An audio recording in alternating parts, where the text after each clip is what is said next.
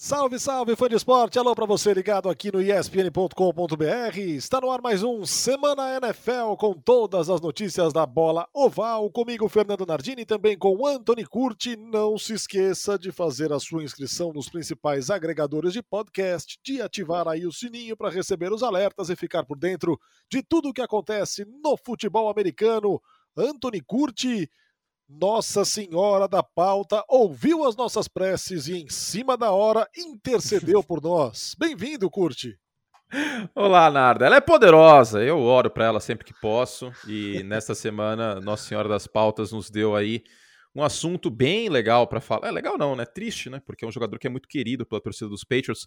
Mas antes disso, queria fazer uma denúncia aqui nesse programa. Ih, rapaz. Uma denúncia. É, eu é estou plantão, com ciúmes. É eu estou com ciúmes. Por quê? Porque você voltou com a sua ex. você voltou com a sua ex, isso me abala. Isso me abala, entendeu? A gente tava criando uma química legal, eu achei que você ia seguir em frente. E agora você volta com a sua ex, que também se chama Fernando. Eu, eu, fiquei, eu fiquei meio chateado quando. Não, tô brincando, lógico. Meu coração, meu coração é muito grande, tem espaço, curtir. Eu não sei se ele vai ouvir o programa, mas vou falar muitas estatísticas nesse programa aqui, em homenagem a Fernando Meligênito de volta conosco aí nos canais ESPN. E... Mas é isso. E para quebrar o gelo, o que Fernando Nardini almoçou hoje? Estou curioso. Estava almoçando hoje pensando Puts, nisso. cara. Quer mesmo que eu fale? Eu quero, ó. Eu quero. Você tem uma reputação a zelar. Eu tenho, então. Agora, agora cara, assim, eu, eu falei não, que. Se você, você quiser falar outro almoço, não precisa ser o de hoje. Você vai enganar o público, mas aí é com você. Não, não, não, não vou enganar, não vou enganar. Assim, eu não fiz nada de especial. Eu comi um. Sabe aquele sorobô, aquele já te vi?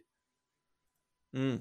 Eu fiz ontem um franguinho cheio das coisas. Cara, você dá, você dá sabor, você dá graça, você dar tempero a cubos de frango é algo um tanto quanto desafiador. Então ontem eu Sim. peguei absolutamente tudo o que eu tinha aqui, taquei na frigideira e fiz um cubo de frango. Cara, tem bacon, temperei hum. com alho e tomilho, tem bacon, Bom. tem abobrinha. Tem lemon pepper? Esqueci do lemon pepper, cara. Frango, frango, precisa de lemon pepper. Precisa, aí, tá vendo? Eu sabia precisa, que você ia desapontar o público. Precisa, precisa. E aí você mandou um restodonte hoje no, no exato, almoço. Exato, exato. Exato. Flertei, flertei com uma pizza requentada. Não. isso não me pertence mais. Eu vou abrir um parênteses no quebra-gelo. Mas isso me pertence muito, cara.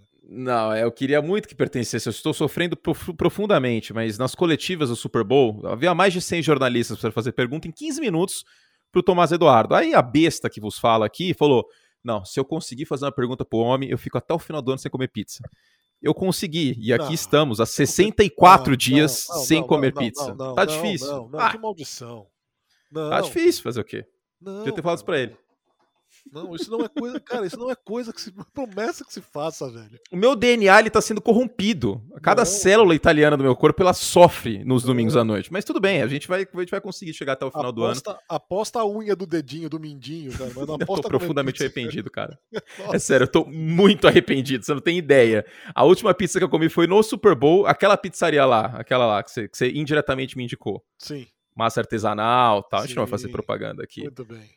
Né? Mas enfim que temos? Ah, tem a pauta principal, né? Do, do senhor Julian. Você tá muito chique, cara. Eu queria, eu queria que o Fã de Esporte pudesse ver como você é chique e dedicado, colocando chique. a pauta do programa no chat do aplicativo que nós usamos para gravar. Ah, mas aí fica mais fácil. Acho que ajuda em, em tópicos. Eu sou, eu sou modéstia parte organizado. Muito obrigado. Que espetáculo, feliz.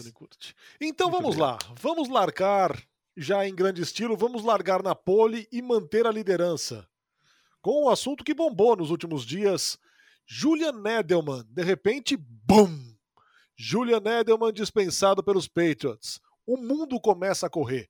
O Schefter liga para todo mundo, liga para Marte, começam os insiders a buscar Rappaport. E de repente, no momento seguinte, antes que qualquer especulação sobre um novo time acontecesse, Julian Edelman se aposenta. Ainda teve um Gronk fazendo uma graça, imagino eu, ao TMZ, dizendo que é uma questão de tempo ele assinar com os Bucks. Mas eu duvido, curte. Ah, eu truco também. Eu truco. E olha, posso ser sincero, é... eu acharia difícil ele assinar com qualquer outro time por conta do contexto, né? É um jogador que vai ter 35 anos na temporada de 2021. Inclusive vai fazer aniversário agora em maio, vai fazer os 35 anos em maio. Ele que é do signo de sei lá qual. Ixi. Não tenho a menor ideia, mas...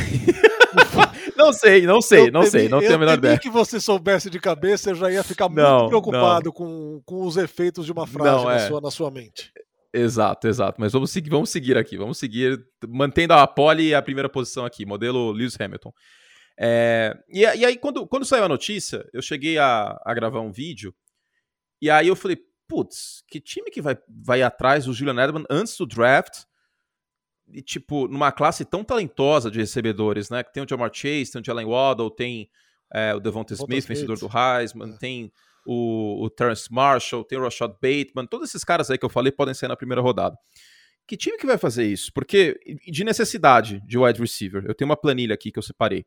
A gente tem Filadélfia, Washington, Chicago, Green Bay, Detroit, uh, Tennessee, Miami, Baltimore e os Patriots, os próprios Patriots.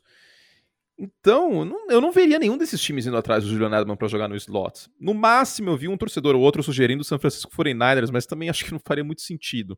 Acho que é mais pela questão do, do histórico do Edelman, de ser um bom jogador em jardas após a recepção, jogar no slot tal, mas não vejo São Francisco fazendo isso, honestamente. Então, ele já não teria muito mercado pelo contexto. Não porque ele é um jogador ruim, mas porque ele está com uma lesão crônica no Sim. joelho, com 35 anos, e acabou de ser reprovado no exame físico. Ele não está apto para jogo neste momento. É isso que esse exame físico vê, verifica. E aí foi cortado pelos Patriots, um jogador que ele passou a carreira inteira. E aí caiu como uma bomba isso, né? Eu vou ser sincero que eu não estava muito com expectativa alta que o Adams estaria em campo por 16 jogos em 2021 pelos Patriots. Agora o corte, em certa medida, me surpreendeu. E a aposentadoria me surpreendeu ainda mais. 12 anos de carreira, Escolha de sétima rodada do draft, jogou na universidade como quarterback, três títulos de Super Bowl, MVP de Super Bowl, os 53 no caso, segundo jogador com mais recepções e jardas de recepção em pós-temporadas, atrás apenas de Jerry Rice. Durante um bom tempo, homem de confiança de Tom Brady uma carreira bastante importante para Julian Edelman. Uma das carreiras espetaculares nessa fase, na melhor fase da história do New England Patriots, é, ao lado de uhum. Tom Brady e Bill Belichick. É, foi campeão três vezes, né, com, com, com os Patriots, com, com o Tom Brady. É, Super Bowl 49, 51 e o 53. E foi, além de ser MVP do 53, foi muito importante no 51, né? Teve aquela recepção fantástica no segundo tempo, que ele pega a bola quase caindo no chão, quase encostando no chão para ser um passe incompleto no meio de dois jogadores de Atlanta. Então é um jogador que tem momentos muito marcantes na história uh, da pós-temporada e do New England Patriots. Só que assim, tem o outro lado dessa questão dele ser o segundo em jardas recebidas e recepções. Lógico que se ele fosse uma meba, ele não conseguiria isso, mas vale lembrar que ele esteve em todas as pós-temporadas, menos do ano passado em sua carreira. Todos os anos de sua carreira, tirando o ano passado, ele foi para a pós-temporada em literalmente todos. Isso ajuda Brutal, em questão de volume. Brutal. Né? Então, tem, tem esse elemento. É... E assim, recepção por recepção, eu entendo o torcedor dos Patriots gostar muito daquele lance e usar aquilo como, uh, como justificativa para colocar o Julian Edelman no Hall da Fama, por exemplo. Mas tem o David Tyree no Super Bowl 42 pelos Giants e não é por isso que as pessoas consideram ele para o Hall da Fama ou não.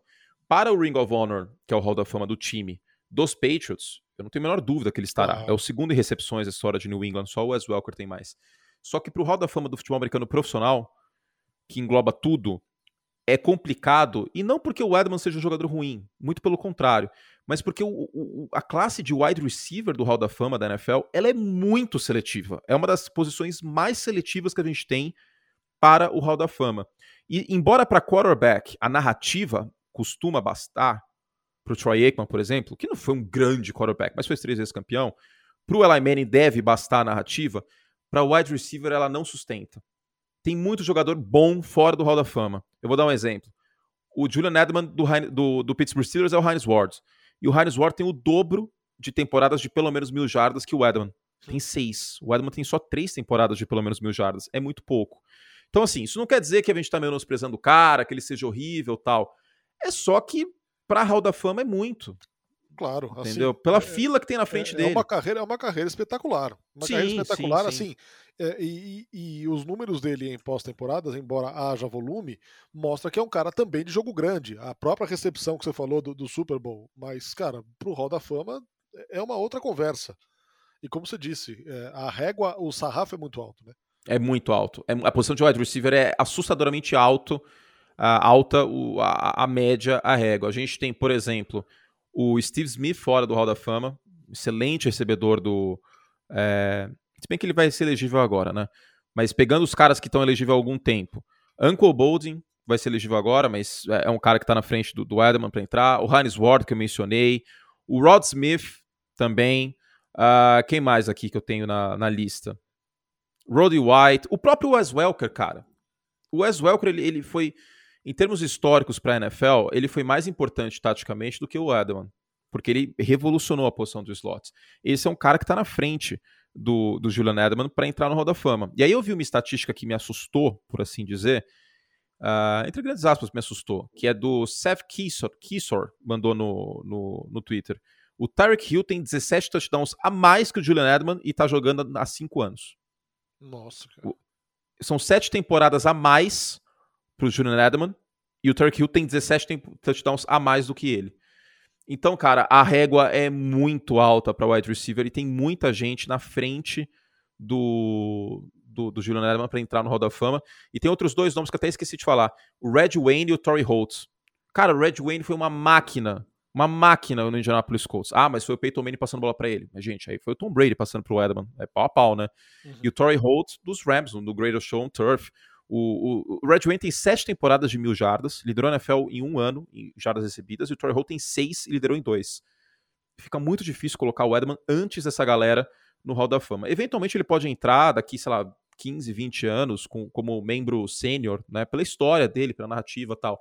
Mas eu acho difícil, por essa fila que a gente tem, que, que ele entre tão cedo. Acho, ficaria extremamente chocado se ele fosse first ballot, se ele entrasse no primeiro ano de elegibilidade, que é daqui cinco anos.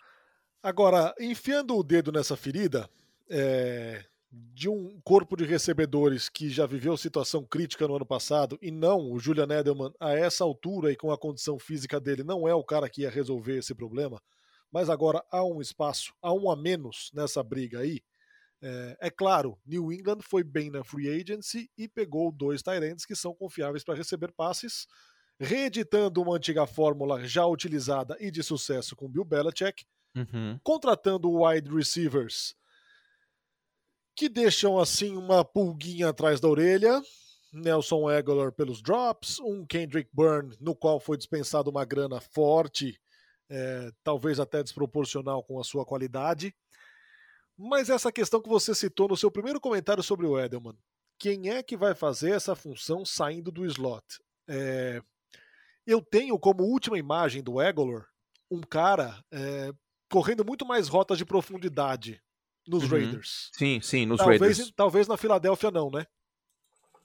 É menos, menos, nos Eagles menos. Ele é draftado pelo Chip Kelly naquela empolgação do Chip Kelly que ele draftava a cara que ele jogou contra no college football. Tipo, ele tinha uma tara de draftar jogador da Pac-12 que era bizarro. O Aguilar não era uma escolha de primeira rodada, foi completamente surreal aquilo. Mas nos, nos, Raiders, você bem mencionou, ele fez um bom trabalho em profundidade. Inclusive na vitória dos Raiders sobre os Chiefs, que é a única derrota do Mahomes na temporada regular, ele fez um excelente trabalho em bolas em profundidade. Então, não tem. Tem o Jacoby Myers, mas. É, então. Até que ponto dá para empolgar com o Jacoby Myers? Eu acho que a necessidade de wide receiver nos Patriots, que já era é, alta, ela é gritante neste momento, além da necessidade de quarterback, porque eu, sinceramente, não consigo confiar no Cam Newton ainda. Ele vai ter que fazer muito para eu voltar a confiar nele. Então, e aí é, cresce de novo a expectativa ou a possibilidade, ou também não, já diria Cleber Machado, ou não, de, ou não, de o time que se mexer no, no, no draft. É, a grande arma para quê? Só contextualizando, falava-se muito no quarterback. Com a saída do uhum. Edelman, de repente, você já destacou, a classe de wide receivers para o draft é muito boa. De repente, uma subida para pegar um bom wide receiver pode ser uma para o New England Patriots. Ao mesmo tempo, mesmo que você fique na sua 15 e não lance mão de nenhum bom valor, e aqui estamos falando muito provavelmente de Stephen Gilmore, que é a maior moeda que tem o New England Patriots hoje, de repente, para subir nesse draft, de repente a 15 escolha é o bastante para conseguir um bom wide receiver, ou não? Eu acho que sim, Narda, porque quem que vai pegar o wide receiver que está na frente dos Patriots aqui? Abriu, vou abrir a, a, lista certinho, mas tem os Eagles na 12. Né, isso aí é meio que certeza que vai sair um wide receiver para Filadélfia, certo? E aí seria o Jamar Chase, que é o principal deles, é o mais completo dessa classe. Eu vou abrir aqui a, a lista certinha, ó.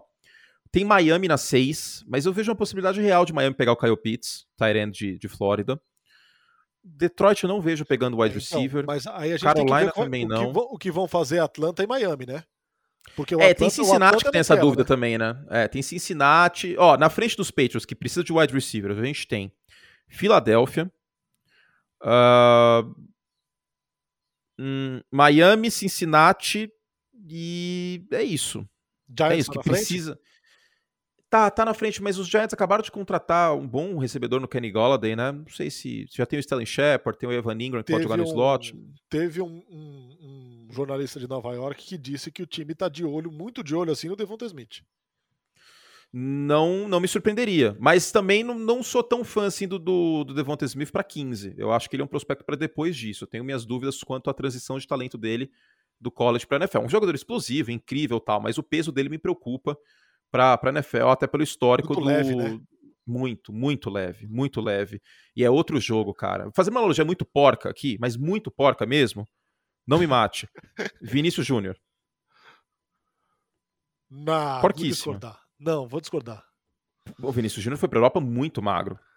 Ah, não, sim, quando ele foi para lá, verdade, verdade. Isso, verdade, isso, verdade, isso. Quando ele saiu do Flamengo para ir para Europa, ele foi muito magro.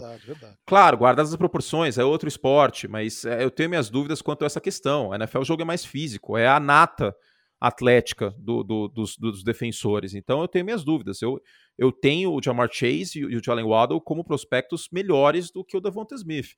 E vou dizer mais, talvez o Rashad Bateman também, pela questão física. O Rashad Bateman de Minnesota, que é um cara subestimado. Então, nessa 15 aqui, Pode sobrar o Waddle, de Alabama, que é um cara que encaixaria muito bem no sistema dos Patriots, em jardas após recepção, um bom corredor de rotas.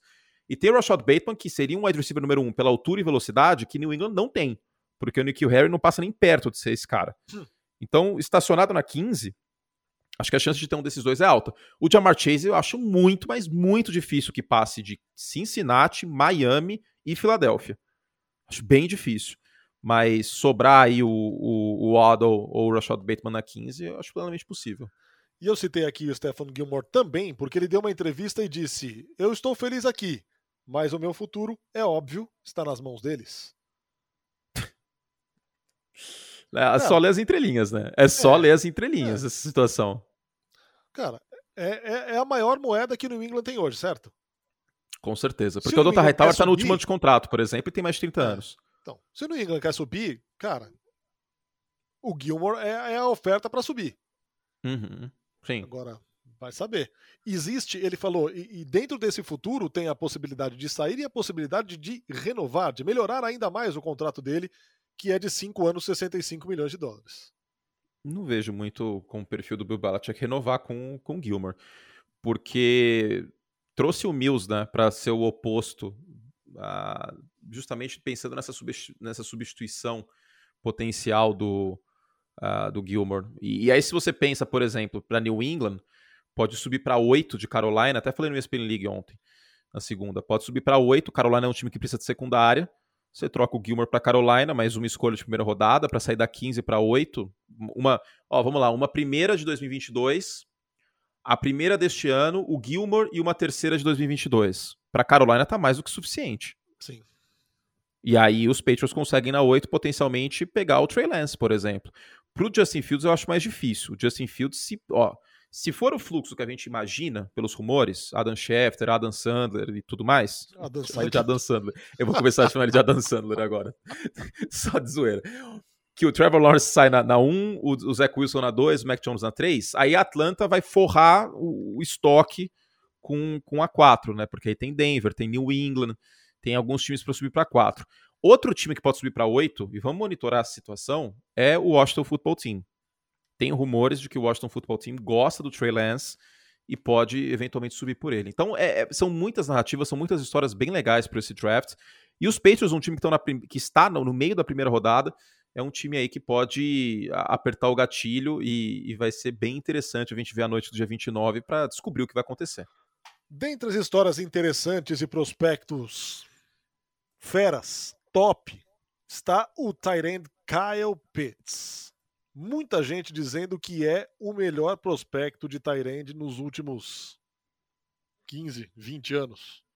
Possivelmente. Um cara que tem uma velocidade absurda para a posição. Curti. É. É, tudo, tudo dele é absurdo para a posição, cara. Tudo. É, tirando os bloqueios contra a corrida, mas também não dá para exigir tanto, né? Porque Florida jogava na, na, chamada spread offense e espalhando recebedores no campo, é, esticando o campo horizontalmente e tal. Pelo contexto, Narda, a gente vê cada vez menos wide é, Tyrants chegando bem na, na NFL no draft, né? Porque de duas, uma. Ou o cara é tipo o Evan Ingram, um cara que, tipo, basicamente é um Tyrant, um Tyrant parrudo, um wide receiver de slot parrudo, que no fundo não é Tyrant, não bloqueia. Ou o cara só bloqueia e não tem habilidade nenhuma recebendo. É de duas uma. É cada vez mais raro você encontrar as duas coisas no mesmo jogador. E o Kyle Pitts é esse jogador. A habilidade dele correndo rotas é muito boa, quebras, movimento com a cabeça para criar separação. É, as mãos dele muito firmes, o alcance dele por conta da envergadura. Ele em bolas contestadas vai muito bem também. Deu uma bela de uma ajuda ao Kyle Trask em algumas bolas que foram mais longe do que onde ele estava e ele conseguiu fazer recepção. Muito versátil, alinhou como split end, ou seja, mais longe da linha, alinhou no slot, alinhou como tight end. O único ponto dele que não é de elite é ele bloqueando a corrida, porque ele não faz a ancoragem bem, ele não, ele não planta o pé. E ele às vezes acaba usando o corpo dele, sabe? Se pegar o tape dele contra a Texas A&M, que ele bloqueou bastante, dá para pegar bem essa questão. Mas feita essa observação, que é basicamente encher o saco da comida porque tá sem sal, tipo, o sal tá bom. Falou assim, ah, podia ter um pouco mais de sal, tipo, sabe? Tipo, encher o saco mesmo. O cara é muito completo, de verdade. É, é, é, eu tô vendo jogadores pro draft, trabalhando mesmo com a NFL tem 10 anos. Este ano faz 10 anos. E eu não tinha visto nenhum prospecto de Tyrand tão, tão polido e tão atleticamente dominante como o Kyle Pitts de Flórida. É realmente é um, um, cara, é um, cara, unicórnio. dificilmente vai passar da sétima escolha, né? Muito difícil. Muito, muito, muito difícil. Porque a Atlanta pode pegar ele. Cincinnati eu já acharia mais difícil, embora Cincinnati tenha necessidade de Tyrand. Inclusive assinou com o filho do Randy Moss uh, recentemente. Jogou em LSU com o Joe Burrow. Acho que foi ontem ou hoje, mas não é um cara muito acima da média. Mais uma curiosidade que eu tô falando. Miami pode pegar na 6. Carolina precisa de Tyrant, pode pegar na 8. Eu acho virtualmente impossível ele passar da 10, que é o Dallas Cowboys, porque Dallas também precisa de Tyrant e o Jerry Jones vai ficar empolgadíssimo com a possibilidade de ter o Kyle Pitts. Da 10 ele não passa. E isso aí eu acho que dá para cravar, e poucas coisas a gente dá para cravar no draft. Isso a gente pode. Da 10 ele não passa. Voltando ao tema quarterbacks, que tá aquele joguinho de xadrez ali para as primeiras posições, Talvez é, o Trey Lance hoje seja aquele do qual menos se fala.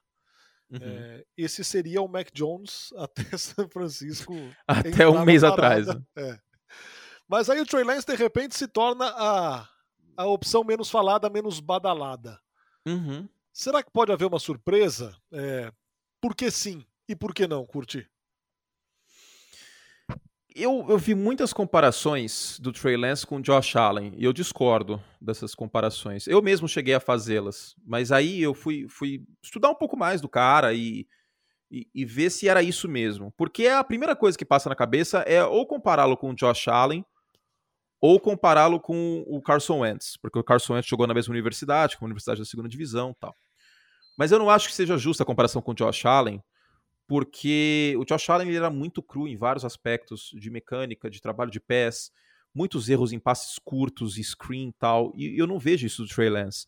O que eu vejo no Trey Lance, é, e isso eu tô pegando no pé, tá? Literalmente, porque ele, a base de lançamento dele às vezes é mais larga do que deveria, e isso realmente eu tô procurando coisa ruim para falar aqui, porque esse é o processo de draft. E tô, eu tô me sentindo jurado do, do The Voice, do, do Ídolos. o seu timbre não tá adequado. E, e às vezes tem uma inconsistência em bolas em profundidade, sabe? Falta um pouco de toque, às vezes uns passes mais fortes que deveriam e mais fracos. E o grande ponto de interrogação quanto a ele são os times que ele enfrentou na, na segunda divisão, né? Que são defesas muito menos atléticas e muito menos complexas do que ele vai encontrar na NFL. Então é um cara que dificilmente, por esse motivo, começa o ano como titular.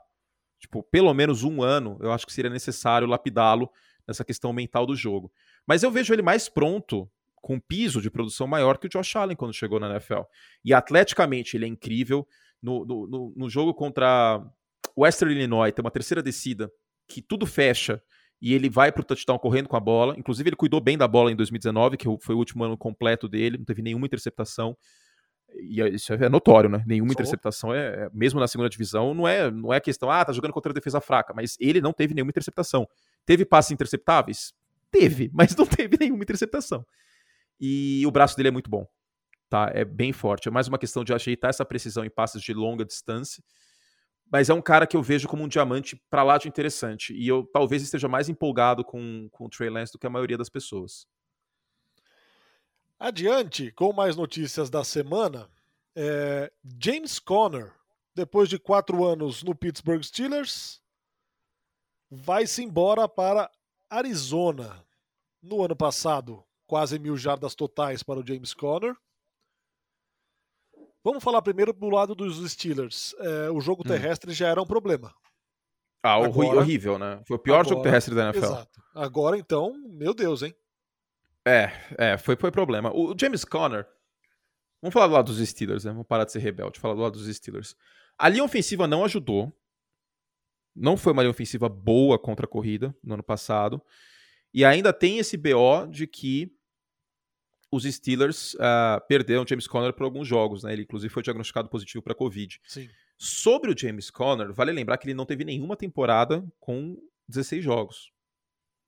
Nenhuma. Ele perdeu jogos em todas as quatro temporadas dele da NFL.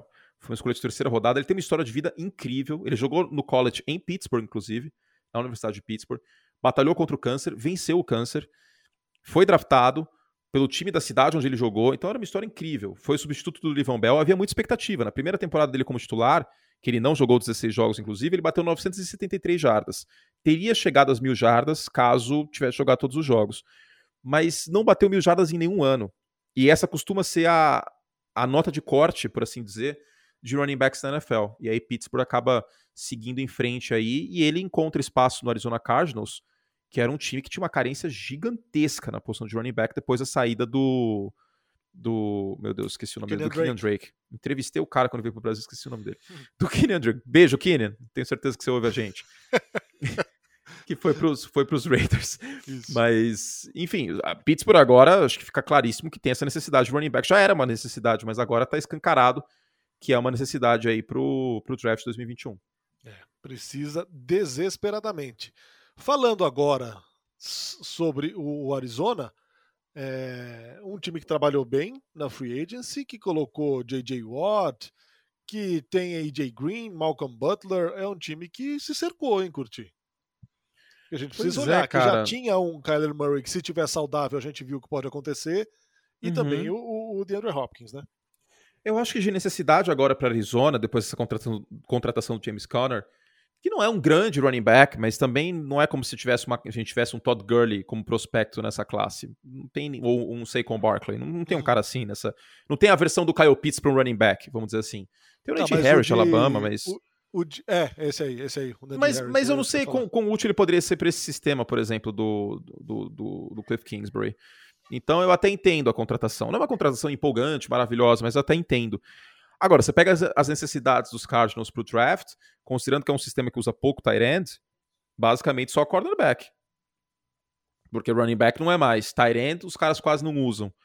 É um time completinho. É um time que, se o Kyler Murray ficar os 16 jogos saudável, tem todo o potencial para vencer a divisão. Como todos os times dessa divisão, né? Mas não se surpreendam aí se, se Arizona. Sabe o que, que atrapalha é, Arizona? Vou ser polêmico. Hum. O Cliff Kingsbury umas decisões meio aleatórias, tipo correr numa quarta para sete. entendeu? Não sei, é porque, cara, eu, eu, sei, eu, eu fui um contestador da contratação dele desde que ele chegou na NFL. Ele foi mandado embora de Texas Tech, no college, que é a Universidade do Mahomes.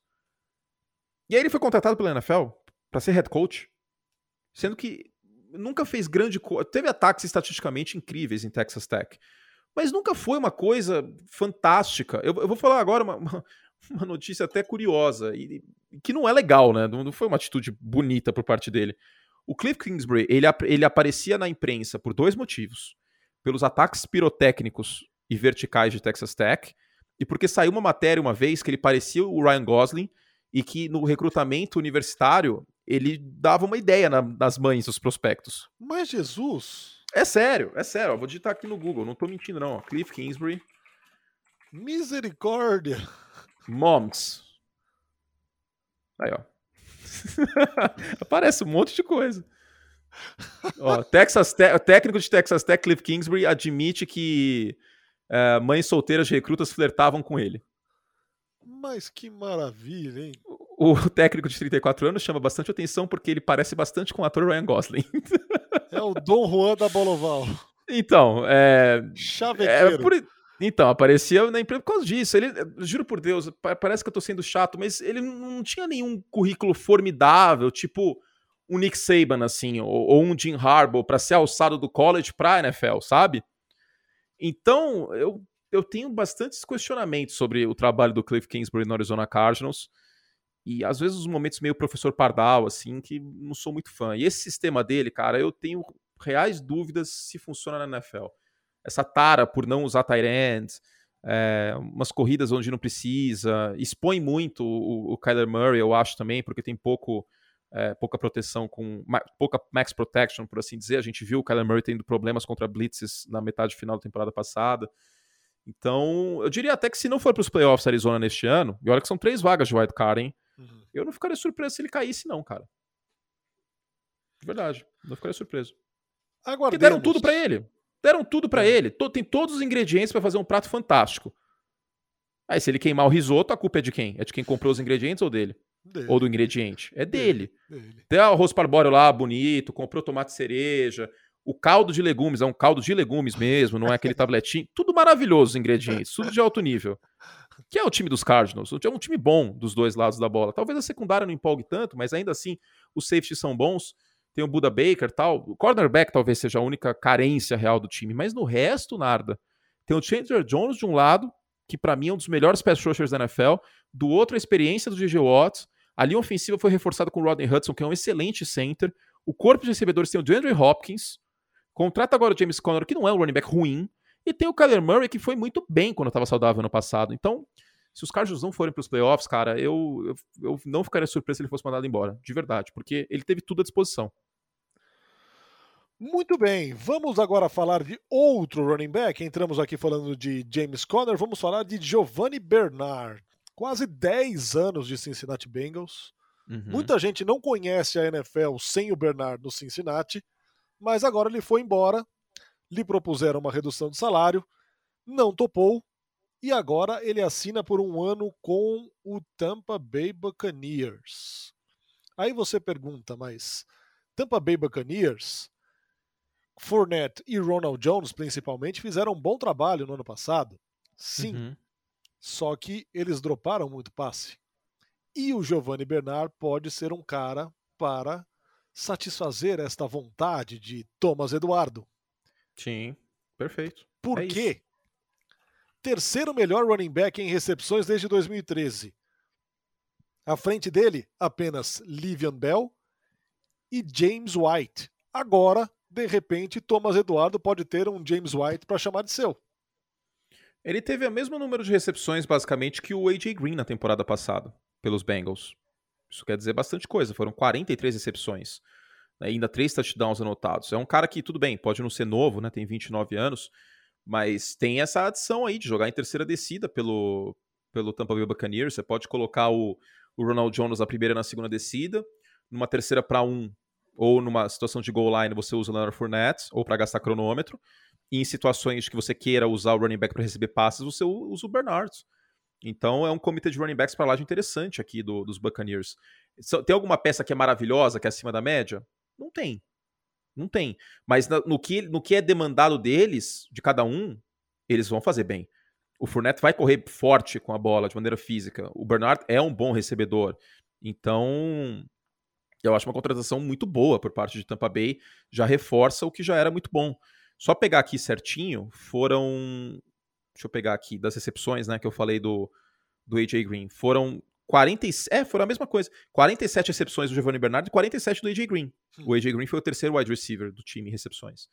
Então, isso quer dizer bastante. Né? E com o Tom Brady passando a bola, a gente sabe do histórico dele com o James White, com o running backs recebendo passes, é algo que me empolga. Parece que não, né? Parece um cara em fim de carreira, tal, pá. Mas me empolga, me empolga essa contratação. Acho que solidifica esse status do, do meu Bucks como como favorito na NFL. Ah, não, desisti dos Bears. Eu, não, chega, cara, tudo tem limite. Se não subir pelo Trey Lance, eu, eu vou desistir, cara. Ninguém merece, velho. Tipo.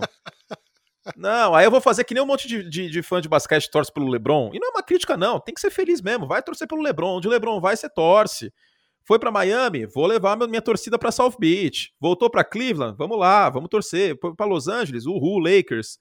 Tem que ser assim, cara, porque não dá mais, é muito sofrimento. Faz mal isso aí. Tô com cabelo branco, cara. Tô com muito cabelo branco, não, não dá. Todo dia eu pego, um, pego uma pinça e tiro o cabelo branco por causa do Chicago Bears. Tô com 29 anos, pô.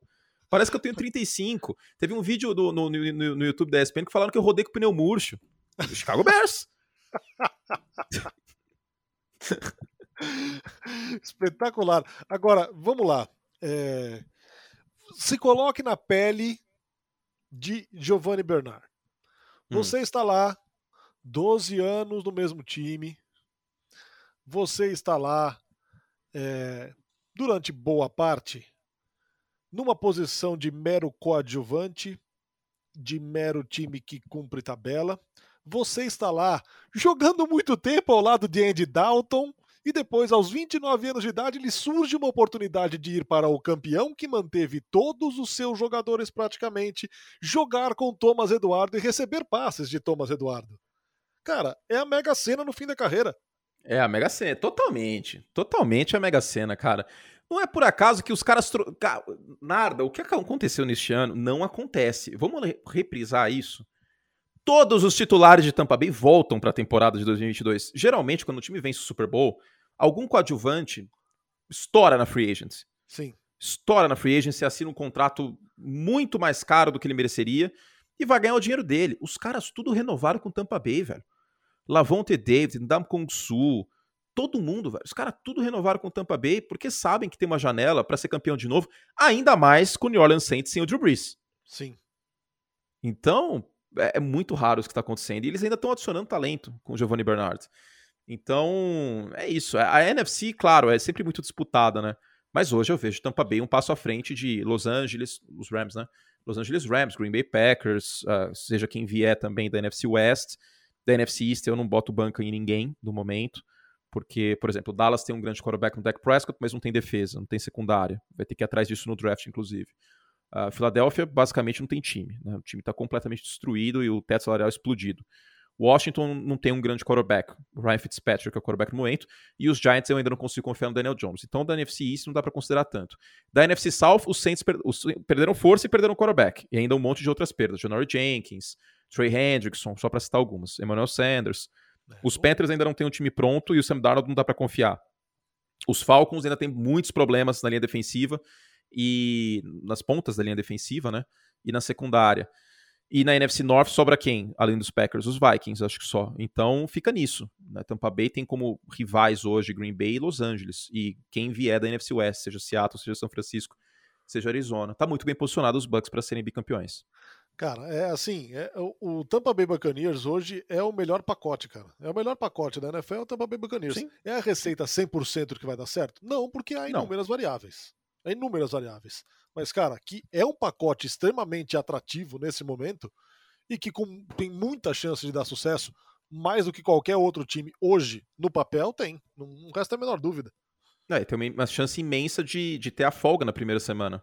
Eles foram campeões ano passado jogando wild card e três jogos fora Verdade. de casa nos playoffs. Verdade. Eles podem ter a folga neste ano, porque vencer a NFC South é meio que obrigação para Tampa.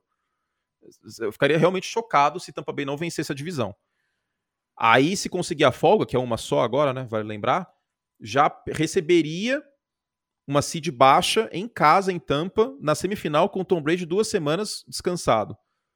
É, Porque o Brady não vai jogar a 18 semana. O Raimundão não vai. O Raimundão vai então, dar sold out essa temporada fácil. Ou eu, eu tô pensando em.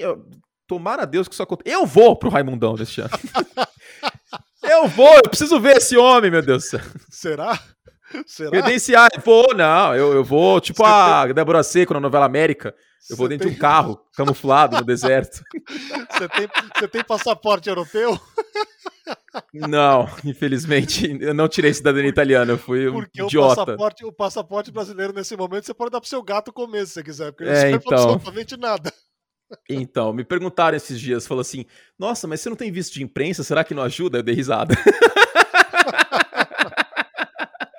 eu falei assim, olha, não vai ajudar muito, viu? Realmente não vai ajudar. Vou ter que chegar com aquelas roupas de Chernobyl, assim, na, na alfândega americana, para deixarem é. entrar. Pois é. Bom. Será que eu, será que eu consigo me, me, me, passar pelo Paulo? Porque o Paulo Antunes tem green card, talvez se eu, se eu conseguir me, me fantasiar, não sei, assim.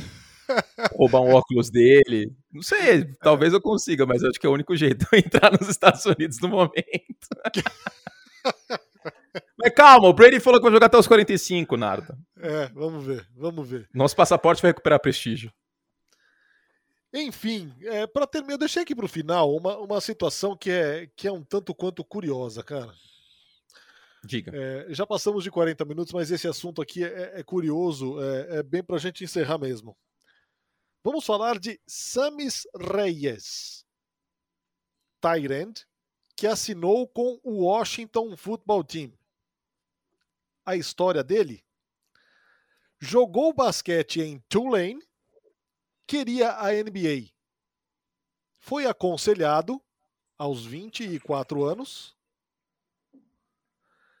e de repente mudou de carreira. No ano passado, em 2020, mudou de carreira, passou a jogar futebol americano, treinou no Pro Day da Flórida e agora o Washington foi lá e assinou.